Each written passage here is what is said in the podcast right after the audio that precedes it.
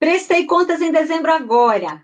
Não tem nenhum ano. Não preciso prestar novamente, né? A única movimentação que eu tive foi a da eleição e eu já juntei tudo no SPCE. Não, tem que prestar presta a conta de eleição e presta a conta agora partidária. A conta de eleição é uma fatia, é um pedaço da conta partidária. A conta partidária tem que ter tudo. Não esqueça que aquilo que você teve de financeiro que entrou via partido para a campanha, você teve que emitir recibo lá, né?